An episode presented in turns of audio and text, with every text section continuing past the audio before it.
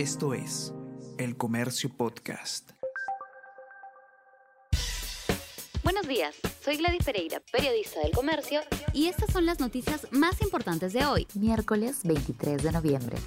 Tribunal Constitucional anula proceso contra Castillo por traición a la patria. El tribunal indicó que en el Parlamento se ha vulnerado el debido procedimiento, pues no se detallaron los hechos que sustentan la denuncia. Magistrados rechazaron dos recursos contra la intervención en Palacio de Gobierno por el caso Petroperú y los procesos de vacancia. Subcomisión del Congreso aún debe ver otras 20 denuncias constitucionales contra el mandatario, incluida la de la fiscal de la Nación informan al grupo de OEA sobre asedio a la libertad de expresión.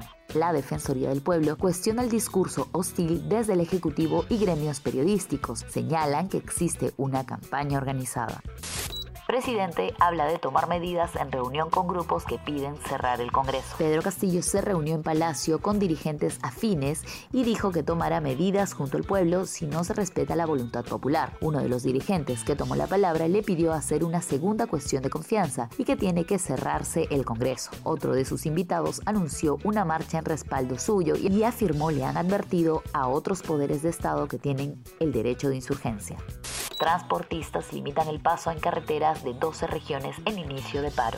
Bloqueos en carreteras de al menos 12 regiones del país, llantas pinchadas de buses que no acataron la protesta, azotes a conductores que trabajaron y la incertidumbre de cientos de personas sobre sus viajes dentro del país. Así se vivió el primer día del paro de transporte de carga pesada e interprovincial. Es el tercero de este tipo que se desarrolla en el último año en el que el Ministerio de Transportes y Comunicaciones ha tenido cinco ministros distintos.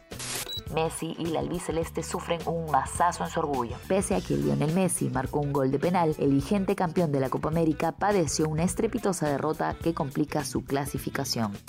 Esto es El Comercio Podcast.